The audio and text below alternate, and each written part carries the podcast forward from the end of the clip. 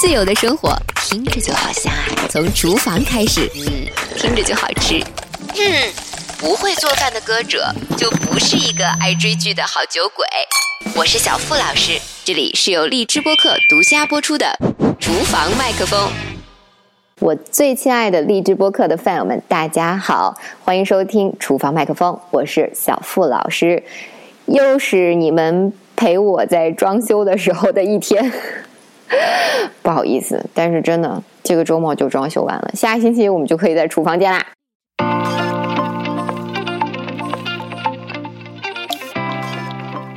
啊，今天是三月二十六号，昨天二十五号，时隔四年啊，韩国可以说是音乐界的也算是顶流之一的艺人 IU 发行了他自己的正规舞集《Lilac》，回归了他的舞台啊。那这张专辑算是 IU 为他自己整个二十代的青春，就是二十到二十九，嗯，做的一个完美的收尾。我我自己是很喜欢 IU 的，不仅仅是因为他的才华，更多是因为。你看他那么瘦弱，就那么娇小的那个身体里爆发出这种能量，很多时候连他的朋友都说：“哎呀，看着 IU 在台上一边唱一边跳，莫名有一些伤感，这怎么那么可怜？他实在是太娇小瘦弱了。”但是无论他的外形是怎么样的，每一次他在舞台上的出现，都能给你带来惊喜，带来力量。那特别凑巧，前两天啊，我是不知道是不是这位。这个主播的踩点儿啊，但是总而言之，就是在前后吧，我在油管上看到了一个，嗯，靠专门去评价这种明星啊，或者某个领域里边的大咖呀，或者是呃油管上的这种红人啊，来做内容的营养师啊，就是现在很多人不是都会分享和上传自己我一天吃了什么呢？他会专门去找这些有名气的人去。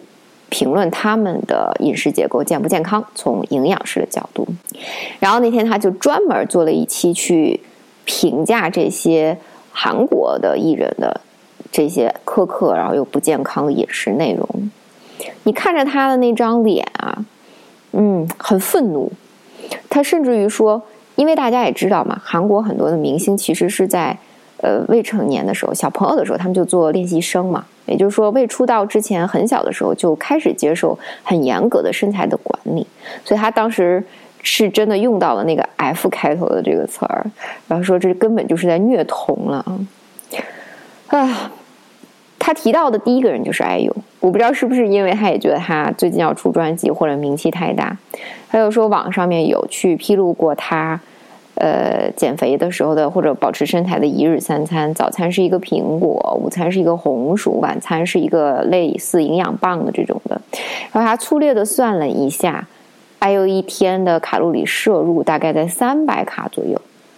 然后他就整个人发出那种完全不可理解，甚至很很很愤怒、扭曲的带着那张脸，就说这还不如我自己刚生的那个六个月大的娃吃的多。他最生气的点就是说，这样子的人每天都在影响着成千上万的青少年，尤其这些人还会跟着他们在线上去一边记录一边分享如何执行着他们自己偶像的这个减肥餐去减肥的。他认为这样子的人带给这些青少年的负面的影响，是真的有影响到他们的健康的问题，是多么的令人担忧和多么的令人愤怒。嗯，如果纯粹从专业领域的角度，甚至我自己这么喜欢做饭，这么关注健康，他说的是没有错的。但是，当一个人维持身材是他的职业道德的时候，我觉得这个主播自己是钻了空子的，他自己是知道没有任何人会每天这样吃饭的。事实就是，每一个人都有自己的生存之道。就不管是生活里，但是在这里大部分探讨的，我们更说的是职业的里面，对吧？就好像 IU 这个专辑里面它的这个主打歌 MV 里的内容一样，每个人都需要在自己的人生旅程里去选一辆列车去搭乘，为了达到那个目的地。当然，很多人很幸运啊，一步就跨上了直通车，虽然那也许也只是表象，但是就是有一些人他还需要不停的去转换。在不一样的月台中间站去停靠赶路，这一路上的艰辛只有自己知道。甚至有一些人好不容易到了终点，真的下了车，他突然又发现，这个不是他自己想要永远停留的终点站。一把年纪了，又重新收拾自己身心啊，重新再出发。我最近就在网上认识了一个和我学唱歌的阿姨，他来北京线下找过我两次，去年一次，今年一次，两次来，你就是能感觉到这个人怎么会那么的开心，完全又不想要掩饰。他每次来的时候，她就跟我说：“小付老师，马上。”真的，马上我跟你说，我就要告别我的工作岗位了。我干几十年了，我要退休，我可以学我喜欢的唱歌了，我可以四处去旅游了。天哪，我太开心了！阿姨是去年的时候开始在网上跟我们学唱歌嘛，但是每次连线的时候，嗯，我就总能从她的这种演唱的方式，她的这种表达，包括她演唱时候她的那个身体形态里。你能够看出来，一个是他有常年的咽炎，另外一个就是他的整个的肢体语言和他自己的那个状态，总是夹杂着那么一些压抑。所以一直到他第一次来北京找我的时候，才跟我特别详细的说，他说因为以前我们在网上连线嘛，就是很公开，他也不好意思跟我明说。他说：“小付老师，我其实我的那个工作岗位啊。”上千平米，就只有我自己一个人，每天都有干不完的活，又细碎吧，还特别重要，不能出错。呃，他干跟财务有关系的东西，然后每天没有人跟我说话，我自己还带饭。他说，所以当你连线在网上跟我说我有炎症，包括我。喉部的这个周边淋巴那个状态，肩膀肩紧张的时候，他说我心里特别明白你说的是什么意思。然后他说，他就下定了决心，他想要去唱歌。如果没有办法说话的话，空间里老是自己一个人的话，他就想用另外一个方式学会去疏解跟表达他自己。我这个星期再见他的时候，哇，他的那个胸廓啊、肩啊都扩展了很多，放松了很多，后背也挺直了不少。而且他跟我说，他还开始学着做瑜伽了，我特别开心。他跟我说，小付老师。呃，单位暂时还找不到接替我工作的人嘛，谁也不愿意来干我这种那么大的地方就自己一个人的工作。呃，领导还来找我，看看能不能返聘什么的。我就特坚决的跟他们说，我可以加班再多做一点，但是我无论如何我都不要再留下了。我已经完成了我的任务，几十年下来了，我要去开始我的新生活了。阿姨跟我说，她对这种未来的退休生活的那种期盼的时候，真的是溢于言表，就是整个眼睛都睁得大大的，嘴角也上扬，感觉过完这个三月之后，她就可以彻底的跟自己的过去做一个告别，开始一段新的旅程了。那种感觉，我跟你们说像什么？特别像咱们去机场，准备开始广播，不是会说吗？请大家准备登机。我跟你们讲。如果听见这个声儿，他绝对是第一个跳起来了之后搂上小包裹就站在检票口的那个人。他说这个话的时候状态就跟那个一样。但是他的样子让我突然就想起了，一三年的时候上映的一个电影叫做《寂静人生》，尽管结局跟阿姨肯定是非常的不一样啊，但是中间有高频度很相像的地方。他这个电影讲的是。男主角梅先生啊，他是一个很普通的社会的公务员，但是他做的工作不普通的是，他的服务对象是那些无亲无故、呃孤独终老，甚至连一个亲朋好友都找不到的人。所以梅先生每天呢，就也是自己一个人工作，一个人生活。他是一个。什么样的人呢？我给你们形容一下，他每天都会把他的那个头发梳的特别的整齐，棕色的小小的卷发，中间呢会把他的那根发际线分得根根清晰，不会有这些乱糟糟的样子，都很服帖。他每天大致穿的呢都是一样的那种简单朴素的休闲西装，里边会穿上衬衫啊、毛衫啊，拎着一个特别老旧的那种棕色的公文包。他住的呢是那种连排的公寓吧，我们管它叫单身公寓，甚至说就是面积不是很大，一个人住刚好。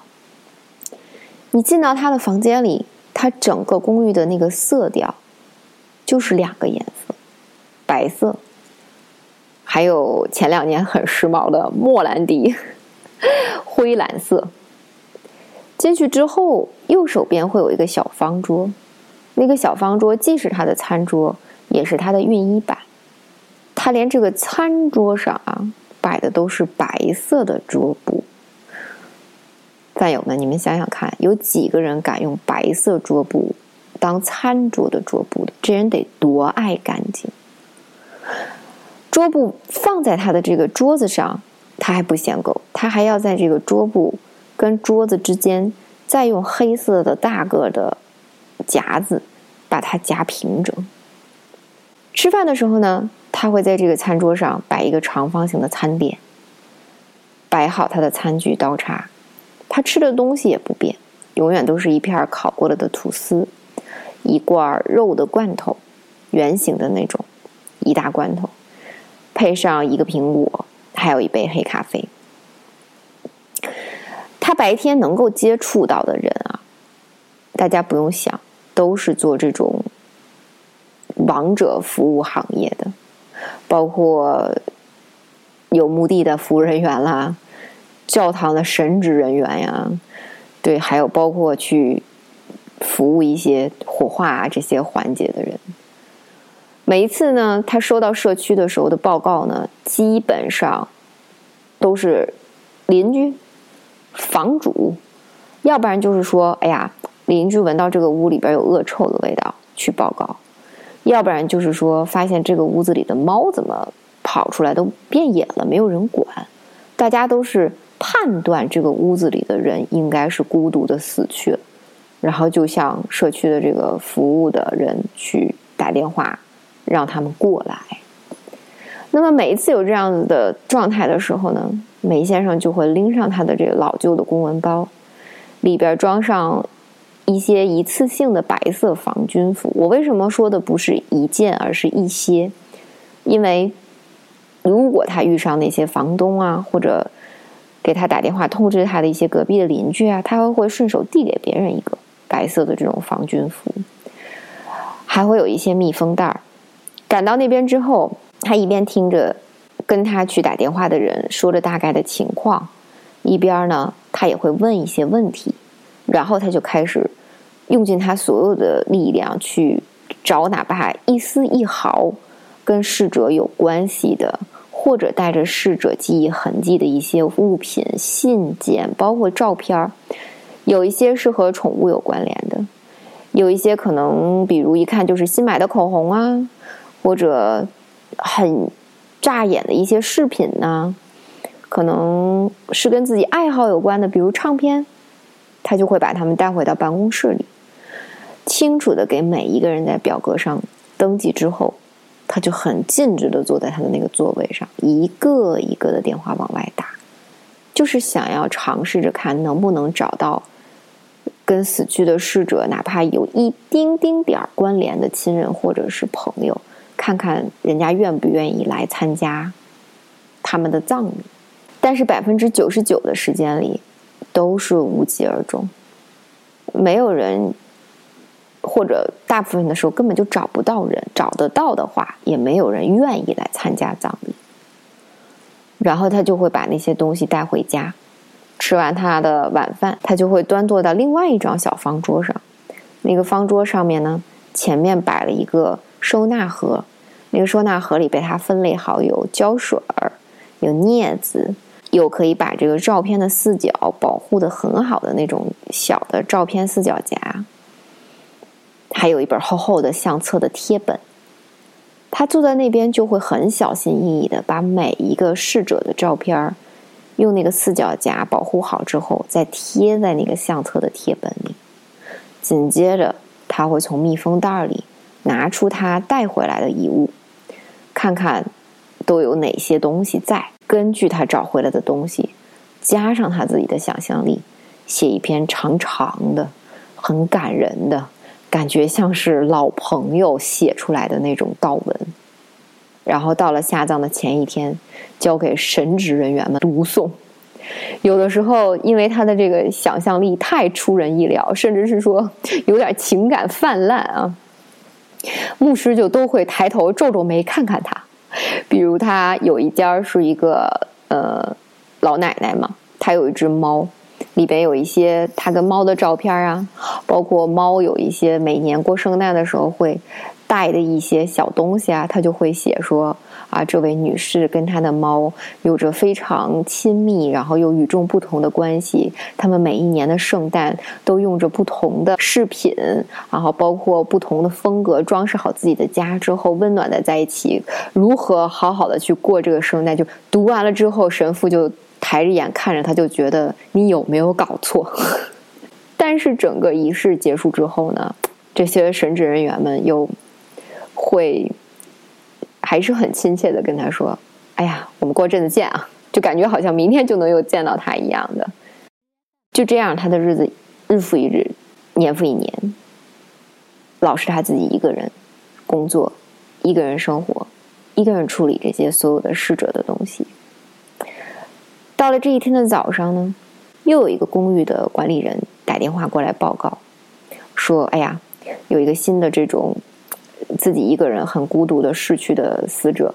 啊，需要他过去去处理这些东西。其他所有的环节都跟我前面说的是一模一样的，但唯独不同的点是，他这一次才收完了逝者的资料，回到办公室，梅先生的主管就要找他谈话。他一走进办公室呢，主管就说：“嗯，梅先生。”嗯，咱们政府呀，要精简啊，你的这个工作就归到另外一个区去了，好吧？另外一个区，离我倒是不远，但是我得骑自行车去上班了。啊，不不不，你理解错了，精简精简，我们要把你辞掉，辞掉我？为为什么？梅先生，你在我们这儿工作多长时间？二十二年了，二十二年。我们发现，你这二十二年的工作里，一直都在过度的浪费国家的资源。很多人明明就可以火葬，你为什么要土葬呢？很多人明明一天就能搞定的一些文案、档案什么的，也不会有人来参加他们的葬礼。你干嘛花那么多时间去找他们？土葬，土葬，因为那些人是有信仰的人啊。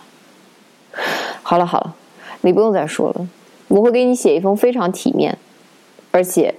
非常优秀的推荐信。梅先生，你想象一下，你可以尝试去过一种新生活了。跟活人打交道的生活，梅先生是想要争辩的，但是他愣在那儿之后，欲言又止。毕竟梅先生，综上所述，你们能看得到，他是一个多守规矩的人，守规矩到哪怕今天这个路口没有红绿灯，只有斑马线，他都要按照规则左右各看一遍，才过马路的人。他就只问了一句：“那我今天早上接的那个案子呢？”哦，早上那个呀，三天之内赶快把它结束了吧。回到办公室之后，梅先生就突然在想：二十二年，让我告别，去过新的生活，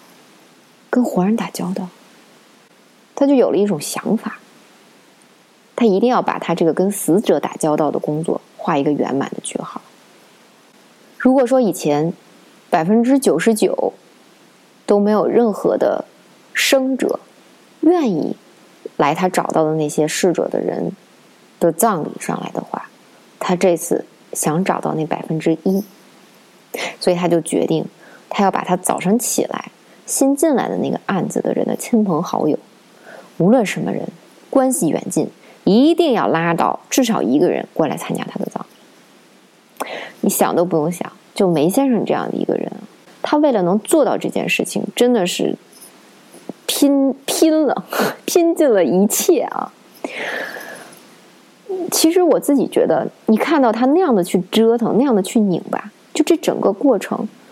其实不只是他想要没有遗憾的跟过去做一个告别，就去新生活。我觉得更多的其实是他想用行动去证明当时主管对他说的那些话，就这一切是有意义的，不是没有意义的。折腾来折腾去，人是确实找了不少，但是。没有一个人愿意参加葬礼，要不然就说：“啊，他要活着在一块喝杯酒还行，死了让我参加葬礼。”要不然就是说：“哎呀，去趟伦敦太麻烦了，我不想去。”甚至他自己的女儿，连他都会觉得：“我不想去。”他不是一个合格的父亲，我不想去。他对我后来的生活没有任何的影响，没有参与，没有帮助，不想去。经历了这一次次的失败，他回到办公室的时候，主管又过来找他。他说：“哎，梅先生，我发现你的这工作其实没那么难做。哎，我不懂你为什么之前花那么多的时间。我觉得你太认真了。葬礼是给生者办的，活的人才在乎这些，死者又不会有感受，他们不会知道这些事儿的。生者，生者，你懂吧？”生者想通过这些东西来慰藉自己的情感，但是咱们的这些案子又找不到这些人，你何苦呢？说完这个话，主管就走了。哇，梅先生第一次啊，完全不顾自己得体的形象，跑上街就去追主管的车，跟他说：“你，你就再给我一点时间，你让我把这件事儿做完吧，我求你。”主管说。那你只能用你自己的时间做，你不能把这个再记到公式里了，因为我已经签了你的离职了。梅先生答应完了，后边的事情你们一定能够猜到吧？他用剩下的力量，不停的去寻找，不停的去努力，最后终于还是找到了愿意来葬礼的人，包括了我刚才说的那些以前的朋友，参军的时候一起打仗的战友。甚至包括他的那个女儿，都愿意来。更夸张的是，他的这个女儿，甚至被梅先生所打动了。在一起聊天之后，看着他那么认真的说：“哎呀，你父亲的葬礼上，我给他选了一个什么样子的音乐呀？啊，我们到时候会写一点什么样子的悼文啊？啊，我给他选了一个哪个地方下葬啊？那个地方风景有多好啊？”这个女孩甚至被他打动。主动提出来，那天葬礼结束之后，愿不愿意跟他有一个约会？看到这儿的话，如果是一个典型的美式的故事的话，可能会有一个很好的结局。但是英式的故事往往不会这样。就在这个人的葬礼要举行的前面一天，梅先生出车祸被撞死了。他自己的葬礼。在牧师去读这个悼文的时候，依旧也没有什么亲人跟朋友，一个人都没有来。但是当镜头转向他的这个棺木下葬的时候，他之前联络过来准备要参加他最后一个案子的那个逝者的人，他们都站到了梅先生的这个墓地周围，来参加了他的葬礼。终于有一次灵车的后面。不再只是像以前一样，只有他自己孤单一个人了。梅先生如果说他一生有任何的特别的爱好的话，就是他是一个深度的音乐爱好者，而且他的音乐的品味特别的棒。每一次，就是这些教堂的神职人员念他写的悼文的时候，他都会精心的挑选一首歌曲作为背景音乐。我觉得那个是。整个电影里面，表达他心里边这种柔软的、温暖的方式，最棒的一个点。所以说到音乐，IU 发行的这一张正规的五集啊，它其实取名的这个 lilac 就是紫丁香的意思。那因为是要对自己二十代的这个岁月去做一个告别嘛，也是做一个梳理，所以他昨天公布的这个官宣的 MV 里，给了无数的这些线索跟惊喜和彩蛋，比如说紫丁香的花期，紫丁香的花期其实是五月开始，九月结束。那 IU 呢，他生日是在五月，但他出道的时候是在九月。那么他这个 MV 一出来的时候，其实就是 IU 进到了一个候车厅里，他准备去要搭乘一列火车。他当时拿出来的这个火车的车票上面的，包括出发的时间呀、距离的目的地呀，它都有标注是“你好，紫丁香”和“再见，紫丁香”。而且他的那个票的右下角有一个二十九。就是说，代表的是我要和二十九岁的阿友最后说一个再见，我就要去到三十岁了，去到三十代。阿友登上那个列车之后呢，他就有三个不同的画面。第一个画面呢，是他紫色的这个服装。那一方面，哎呦自己很喜欢紫色嘛，但是另外一方面也是因为其实，呃，丁香嘛，在它紫色的状态里边其实是。给你感觉，哎呀，啊，很新鲜，就好像其实是哎呦，以前可能二十出的时候，进入到娱乐圈里，哎，又有点害怕，又有点害羞，又有点新奇的感觉。但是中间呢，又穿插到他开始有这种非常靓丽、惊艳的这种服饰的视觉里边，让人家能感觉到，哎呀，他已经开始在舞台上展现他自己了，他自信了。紧接着呢，又有他穿着白颜色、很干练的样子，但是在和别人对打的这样的一个镜头，这不用说，就是在暗示大家，其实他的整个的过程里边，他也经历了很多的不开心、很多的挣扎、很多的打斗，带着伤，最后他穿上了白颜色的这个裙子，但他后面的伴舞都穿上了紫色的衣服，重新又开始给大家展现到了这种。他能够其实勇敢的去面对未来将要到来的这个三十代的时候的这个挑战，尤其在最后一幕的时候，二十代的这个列车的车长也是韩国一个非常有名的作曲家兼钢琴家，对他挥手的时候，他整个人是非常落寞的。但是他落寞了那么几秒钟之后，远处又传来了汽笛声，一辆新的列车来了，他露出了微笑。其实今天。我自己觉得啊，就油管上的这个评价，评价他的那个营养师，就像我说的，他自己也在为了他自己能红去做内容，不然他不会专门找这些，就是咱们会说蹭蹭热度嘛，对吧？这些流量的艺人、明星、网红，但是他描述的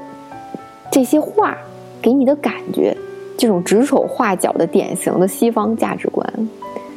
我自己觉得，IU 也好。其实，甚至是说，任何他自己评价的那些艺人也好，难道他们不知道自己的生活，除了光鲜亮丽的外表之外，其实是付出了巨大的提前消耗自己身心灵的这样的一个代价？知道。但是，抛开那些艺人也好，大咖也好，更多的其实是像咱们这样的普通。我们也都在用尽全力的去生活，但是有的时候，你知道，当你用尽全力的时候，他难免就会有一种越努力就越孤单的感觉。我觉得可能寂静人生里边很多最后自己一个人走完这一生的人，都有一点这样。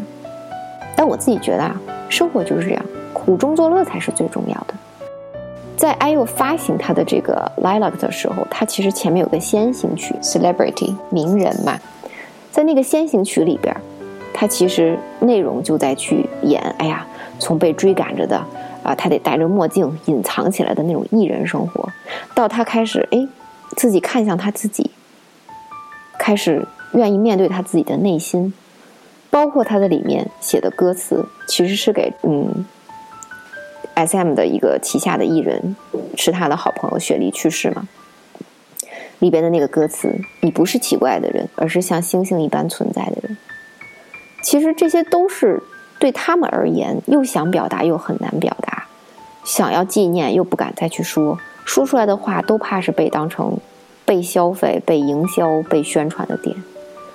所以，我自己觉得，当 IU 今天发行了这一张五集的时候，想要挥手跟自己的二十代做告别，而且也展现给大家，他已经做好了最好的准备，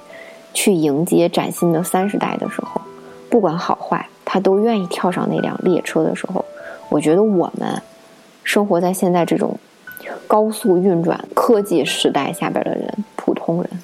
我们其实应该更有更大的空间跟选择权。去选择那些像他们那样的人，有的时候无法停下、无法选择，甚至无法改变的生活。我们应该努力的苦中作乐，努力的去爱自己。